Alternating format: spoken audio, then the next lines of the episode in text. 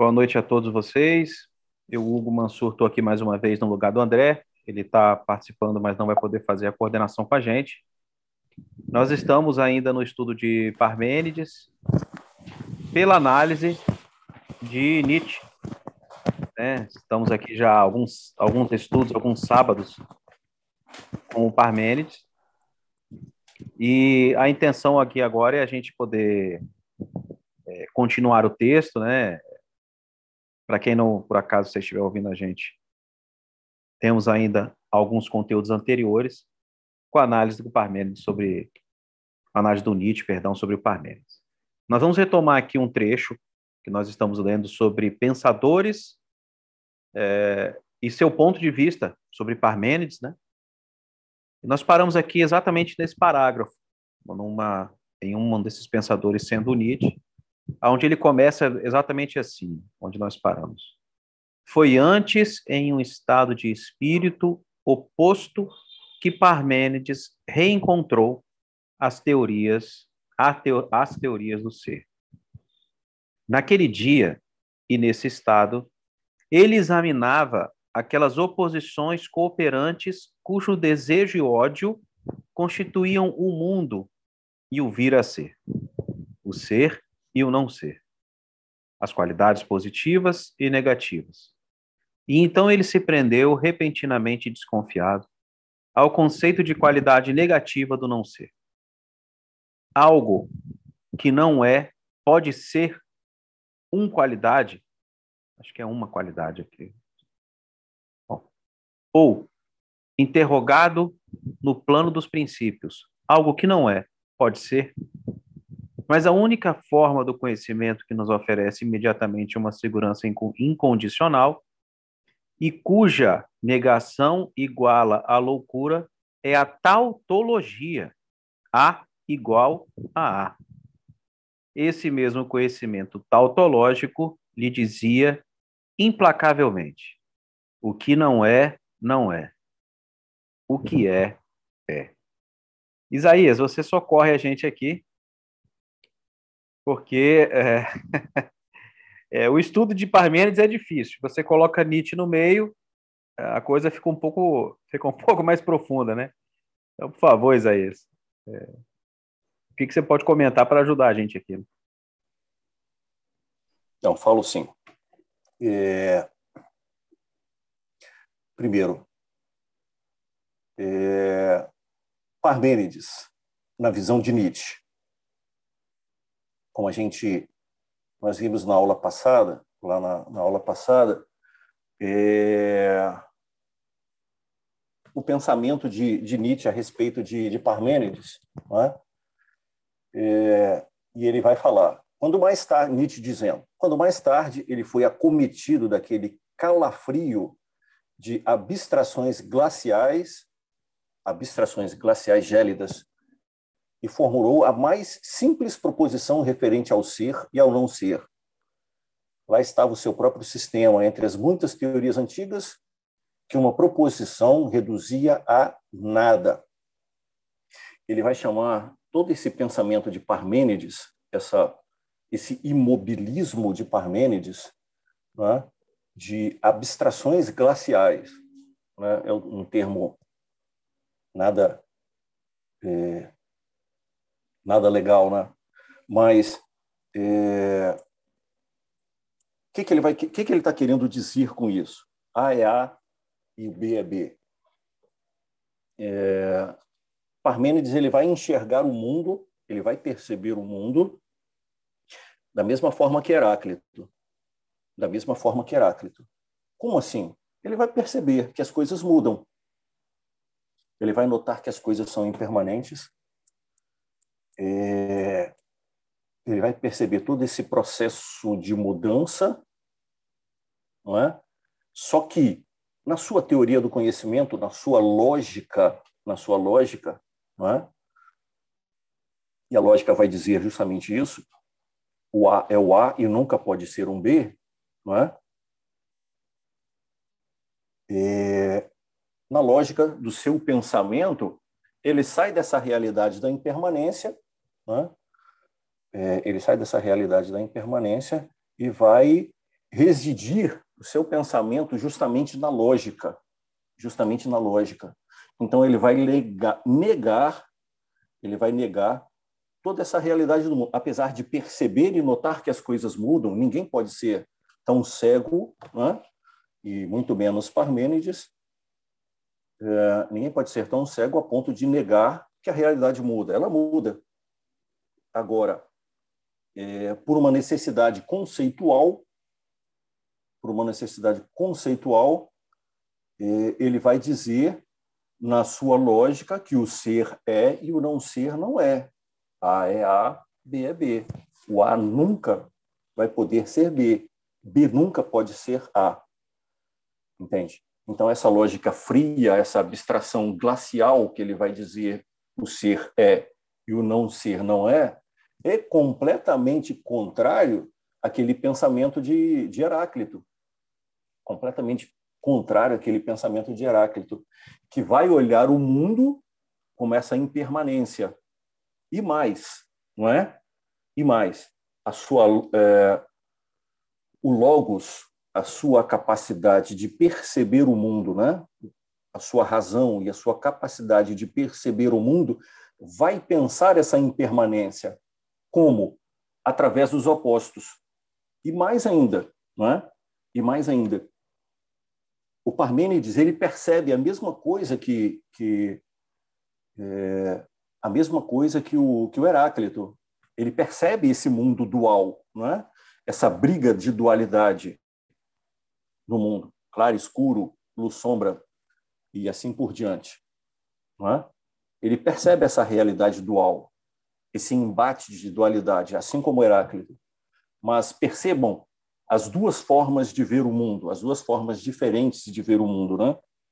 Heráclito, que olha a realidade como uma impermanência e pensa essa impermanência, né? E joga toda a sua capacidade racional em cima disso. E eu tenho um Parmênides, que percebe isso, mas na sua necessidade conceitual, na sua necessidade lógica, não é? ele vai negar a mudança e vai dizer que o ser é e o não ser não é. Não é? O não ser não é absolutamente e o ser é absolutamente. É? Então é um pouco é um pouco esse é, é um pouco isso que, mas a única forma de conhecimento que nos oferece imediatamente uma segurança incondicional e cuja negação iguala a loucura é a tautologia. A é A, B é B. Né? É, então é isso que o Parmênides está dizendo. Olha só. E mais, mais ainda, né? E o Heráclito vai dizer justamente que esse ódio, né, que o Parmênides, Nietzsche, perdão, deixa eu voltar o Nietzsche vai dizer que nesse ódio que, que é, nessa negação absoluta que Parmênides tinha, tinha tinha contra esse vir a ser, né? Porque o vir a ser não, o vir a ser não te dá certeza. Lembram lá do poema? Lembram lá do poema da deusa em que ele em que a deusa mostra para ele aonde está a verdade e aonde está o engano, não é? Aonde estava o engano? O engano estava na opinião. A opinião vem da onde? A opinião vem dos sentidos. São os sentidos que percebem o vir a ser, a mudança. Mas aonde está a razão? Onde está a verdade? A verdade está na razão. Então, Nietzsche vai dizer que esse ódio, né? É, esse ódio do, do Parmênides ao vir a ser, né? e que vai levar justamente a essa tautologia, a esse dizer sempre o mesmo, né? A é A, B é B. O que não é, não é. O que é, é. A é A, B é B. De onde? O que é tudo isso aqui que a gente lê, que a gente está lendo? É justamente aquilo que eu falei, acho que há duas, duas aulas atrás, dois, dois sábados atrás, duas conversas atrás, né? É... Como percebemos o mundo? Como nós vamos olhar o mundo, né? A partir de quê? A partir de que ponto de vista? Né? Somente da razão? É somente a razão que, é somente na razão que existe a verdade, e aí nós vamos perceber também que Platão faz a mesma coisa, não é? A negação aos sentidos, é, o, o mundo dos sentidos é o mundo do engano, é, Plotino vai fazer a mesma coisa, não é? E aí já do lado do lado contrário, do lado de Heráclito, é? nós temos Aristóteles, nós temos Santo Tomás de Aquino, e nós temos todos os os empiristas que vêm depois, e até mesmo depois a ciência, né? Até mesmo depois a ciência. A ciência é justamente pensar isso, né? É pensar o que aprendemos através das nossas percepções e tecer razões a respeito dela, tá? É, então é um pouquinho isso que, que, que o Nietzsche está falando, né? E a gente tem que lembrar também, a gente tem que lembrar que Nietzsche lá no, ali no começo do texto, lá no começo do texto, ele mostra, né, toda a sua vamos chamar de aversão a Parmênides, né? Aversão a Parmênides, a ponto de dizer que as, o pensamento de Parmênides eram abstrações glaciais, gélidas, destituídas de, de sentido, de sentimento, né? E aí, só recordando um pouquinho, é, a tendência de Nietzsche é justamente a olhar o mundo como ele é e viver o mundo, tá? pensar o mundo. Então, para Nietzsche, qualquer metafísica, qualquer metafísica é um mero sonho para ele, né? Mera elucubração para ele. Para Nietzsche é impossível existir mundo das ideias ou qualquer coisa que o valha, que seja parecido, né? Então, quando ele olha para um Parmênides em, contra, em contraposição ao Heráclito, qual vai ser a escolha dele? Heráclito, é evidente, né? Muito bom. Edgar, André, querem fazer comentários? Perguntas? Ponto de vista?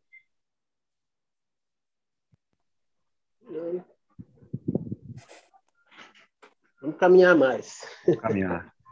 Essa, essa, eu, eu não sei se a gente gravou ou não um trecho de uma conversa que nós tivemos aí, é, acho que há dois sábados, né?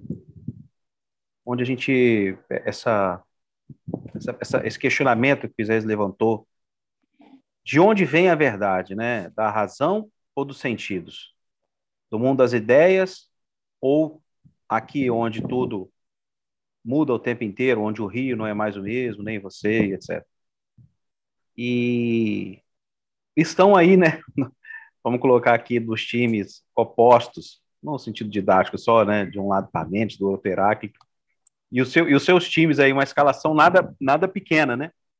Você vai, você vai colocar um Aristóteles de um lado, um Platão de um outro, né? um Nietzsche de um lado, enfim, um, um Plotino de outro.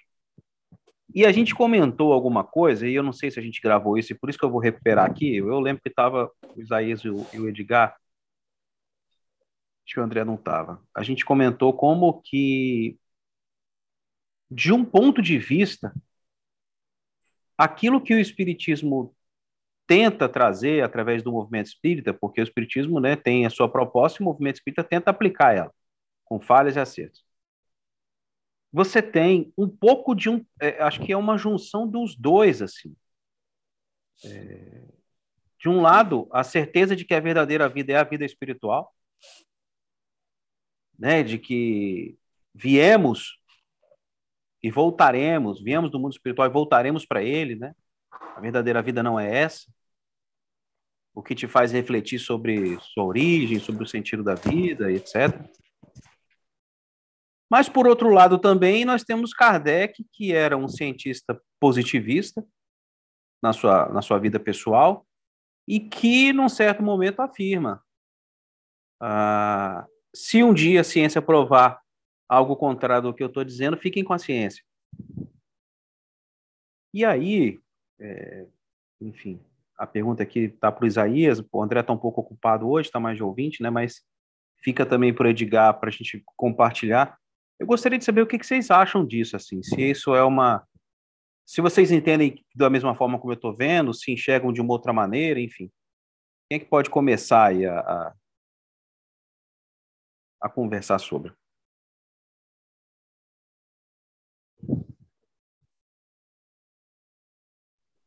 Quer, quer começar, Edgar? Não, pode começar você. Vamos lá, então. É... Acho que não. Acho que aquele, aquele, eu postei aquele texto da, acho que é Gênesis. Gênesis. Uh, o espiritismo ele tem o espiritismo ele tem um caminho bem interessante, né?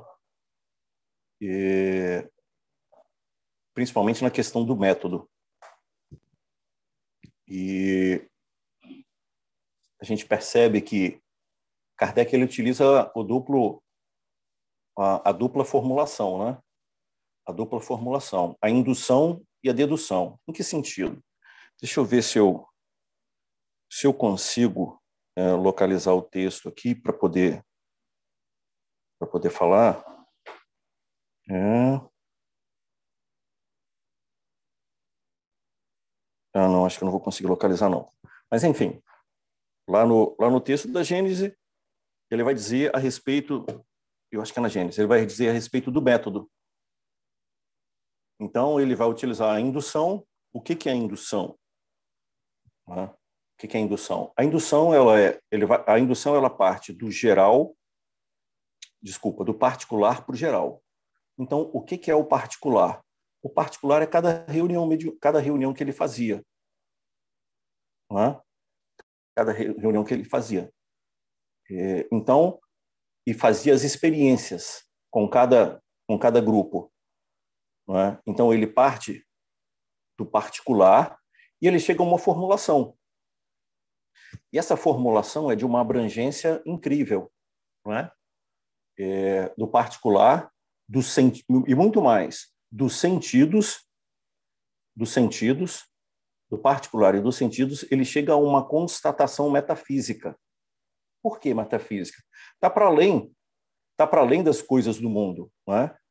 Então ele chega à constatação da existência dos espíritos, não é? A questão da constatação de Deus, né? constatação em termos, né? mas é, ele encontra leis gerais que governam, ele encontra essas leis gerais que governam o mundo, governam as coisas, governam o mundo, governam os homens. Né? Então ele chega a essa lei geral. E aí entra o processo dedutivo. Né? Entra o processo dedutivo nisso aí. É, dessa lei geral, dessa constatação geral, ele chega ao particular, ele volta ao particular. Como assim?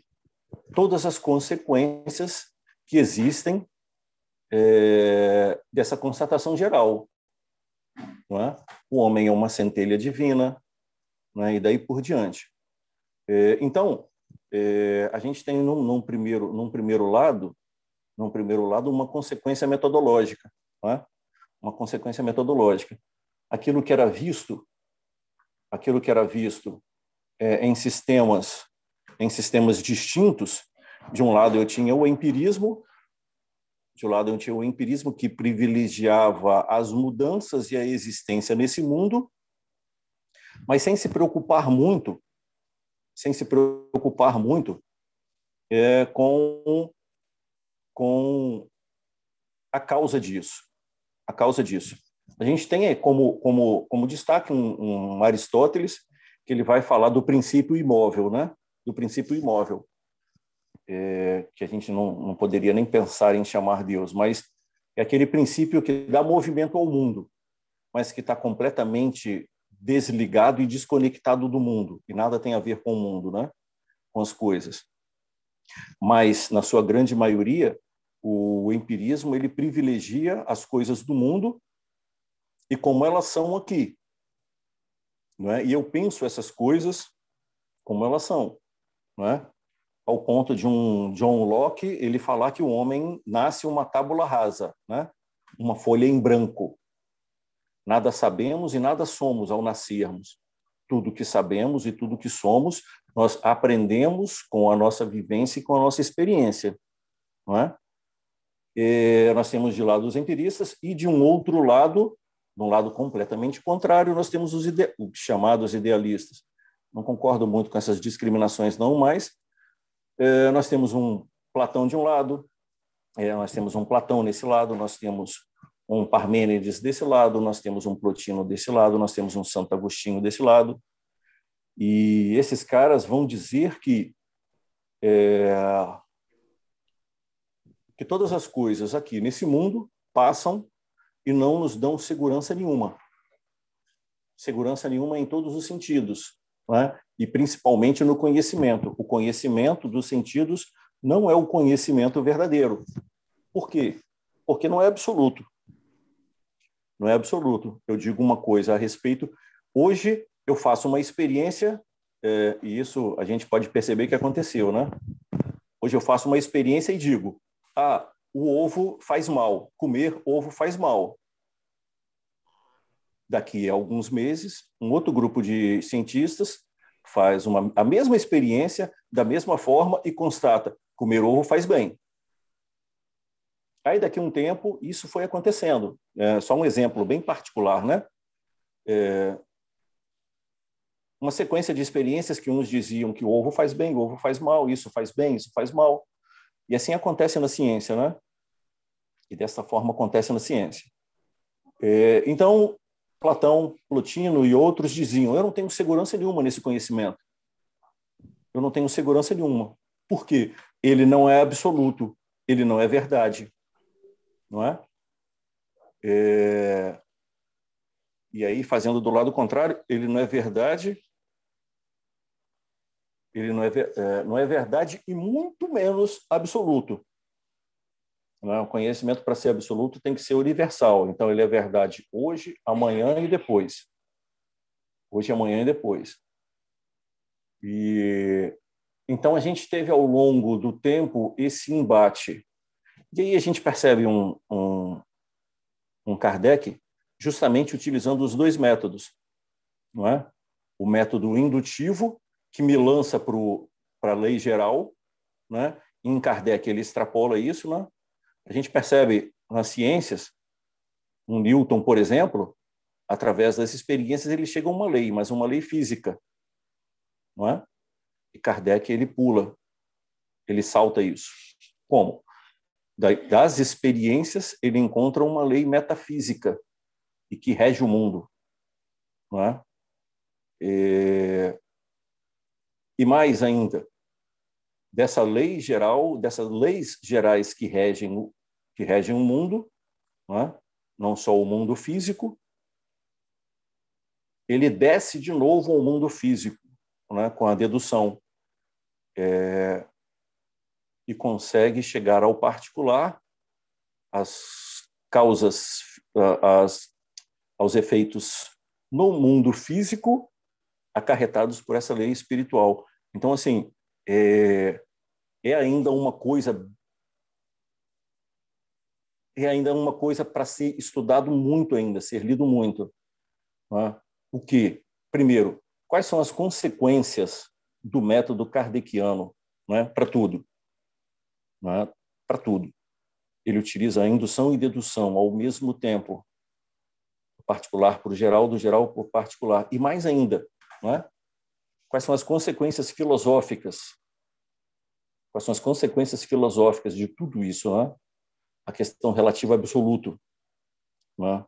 E que, da mesma forma que na teoria do conhecimento, né, o empirismo e o idealismo, o empirismo e o idealismo, o relativo e o absoluto também veio da mesma forma, né? Essa, esse embate é como um embate dos contrários lá em Heráclito, né? a luz e a sombra, a mesma coisa, né? o, o relativo absoluto e o empirismo idealismo, né? Esse embate desses contrários ao longo dos séculos, né? Então a gente tem uma dupla consequência em Kardec, que é muito interessante de ser pensada e ser estudada, né? Por esse prisma. Primeiro, né, a consequência do método kardeciano. Primeiro para ciências, né? Primeiro para ciências. E as consequências filosóficas, né? As consequências filosóficas. Como é que fica esse embate relativo e absoluto com relação a, com relação às, às consequências né, do, do método kardeciano. É, acho muito interessante pensar e é uma coisa que dá pano para manga, né? um pensamento que dá muito pano para manga. É isso daí, cara, isso dá pano para manga. E eu tô para te falar, Isaías, eu nunca escutei essa abordagem em lugar nenhum, tá? Tô, sou espírita desde sempre, então por isso eu sou, tem 40 anos que eu sou espírita, né?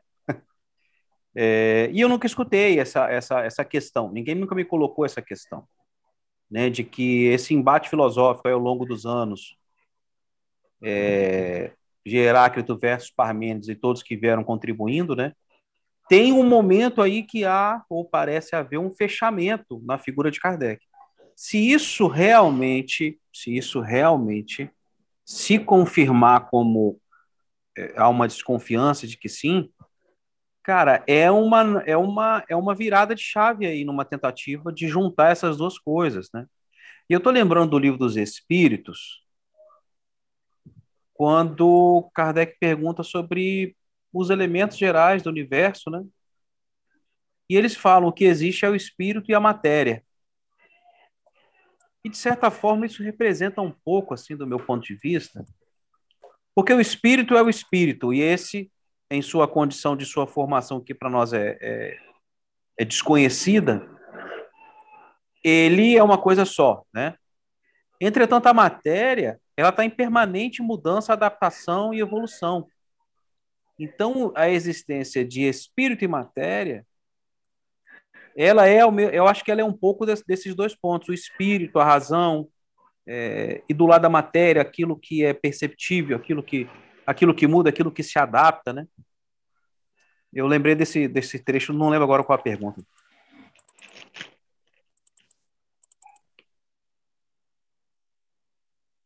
Mas vamos lá. Edgar, você quer trazer alguma, algum ponto de vista? Eu só, eu só queria lembrar que que Kardec, é, eu acho que a gente tem que lembrar um fator, né? É, Kardec ele, ele trabalha né, com os espíritos. É, ele é um pouco diferente dos outros pensadores nesse sentido, é, porque ele, na verdade, ele, ele mesmo se coloca assim como um codificador, né? Ele, então ele tem essa eu acho assim, eu não sei se, dá, se isso é interessante a gente pensar nisso. Ele, enquanto pensador, é, ele, ele trabalhou com os espíritos, quer dizer, tem coisas dele, coisas dos espíritos. O papel dele foi um papel mais, assim, sei lá, até onde eu entendo, de, de codificador mesmo, de organizar as ideias, né? organizar as informações. Então é isso, ele teve ainda esse elemento a mais, né? Que é a participação dos espíritos na obra dele, ou, ou ele participando na obra dos espíritos, nem sei como é que. É, é, é uma troca permanente, né? é, então, tem, ele, em relação aos outros pensadores, tem esse detalhe, né?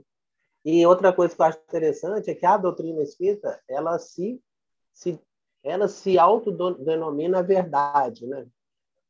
Então, isso também é uma outra coisa assim, que eu acho que vale a pena a gente estar tá botando também nesse, na mesa, né? nessas nossas é, é, é. conjecturas. É verdade. Como disse Isaías... Assim, tá... Ah, vai lá, Isaías. Não, mas assim, é, o, que, o que eu acho interessante em, é, o que acho interessante em Kardec é que ele mantém a mesma, é, apesar de tudo isso, eu concordo com o Edgar, apesar de que quando ele começa as suas experiências, não é? Ele não, ainda não tinha a dimensão do seu papel. Né? Isso, vai sendo isso vai sendo construído ao aos poucos. Quando ele começa, a, a única coisa que ele deseja é fazer experiências com isso. Né? Esse é um ponto. E é, há outro ponto. O que ficou mais interessante para mim em Kardec é que é, são as asserções que ele faz depois de tudo. Quais? Qual asserção? A principal para mim? Olha, se um dia a ciência provar é, tal coisa, fiquem com a ciência. É? Eu não sei a frase direito, mas é mais ou menos nesse sentido. Se um dia a ciência provar, é,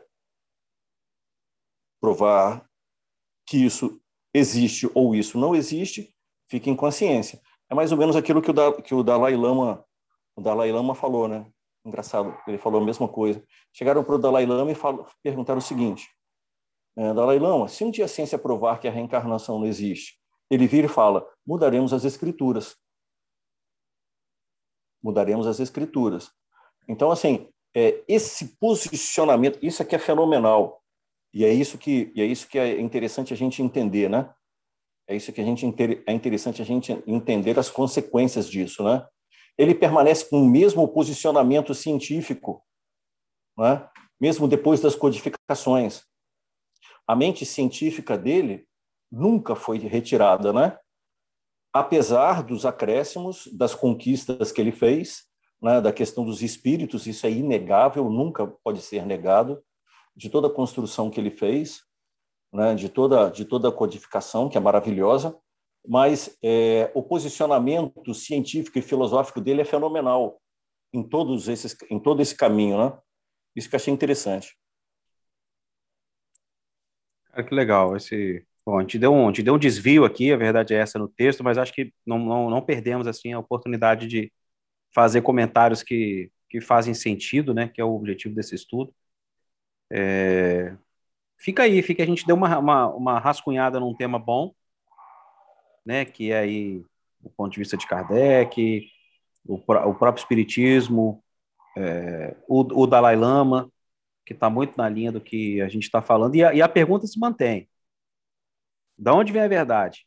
Se a, a ciência prova algo e eu mudo as escrituras, a verdade está vindo daqui, né?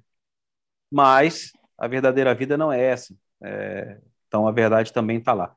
Eu acho que em algum momento a gente vai ver que existe uma que esses, esses caminhos aí, como como o André bem gosta de citar o Caibalho, né? Toda os opostos, né? Em algum momento a gente vai perceber que os, os opostos aí, eles são, todos são meias verdades, né, de que eles depois se encontram, toda verdade é uma meia verdade. Todos os, os, os opostos, é, no final das contas, acabam concordando, né, citando aí de novo o próprio hermetismo. Temos aqui ainda, gente, nosso tempo, não, nosso tempo acabou. Agora que eu estou vendo aqui, nosso tempo acabou. É, mas, ô Isaías, você que decide aqui, se você quer que a gente leia mais um trecho, se você acha que, que tá bom. Cara, eu acho que a gente já. Eu acho que a gente já se debruçou muito né, sobre, sobre é, Parmênides. Acho que a gente poderia passar, né? Vamos dar uma olhada nos. Semana que vem, vamos dar uma olhada nos, nos sofistas. Tá? E a gente Ora. fica, acho que um, um ou dois dois sábados no máximo, não, não tem necessidade de ficar mais do que isso. E depois a gente passa para Sócrates. Pode ser? Por mim, pode ser. O que, que vocês acham? Para mim, tá bom. Então, tá bom. O André não pôde mais estar aqui, ele saiu. Então, combinados, encerramos Parmênides. É, finalizamos aí o nosso a nossa entrada. Eu confesso para vocês que Parmênides para mim foi muito difícil. Eu Heráclito, acho que eu entendi melhor. Parmênides eu demorei para entrar, entretanto, ainda que eu ainda tenha dificuldade de, de, de conseguir explicar para alguém o que é, que é o vir a ser, o não ser, o que é o que é, o que não é não é, ele, me, ele suscitou um debate para mim muito interessante, que é esse essa tentativa aí da gente olhar de que talvez hajam propostas, haja proposta de junção entre é, esse, essa briga filosófica ao longo dos anos, né? Mas, obviamente, depende de muito mais conversa. Gente, boa noite a todos vocês. É, e encerramos Parmênides. Próximo encontro agora, os sofistas. Grande abraço. Para vocês também, boa noite. Um bom final de semana. Valeu, gente. Boa noite.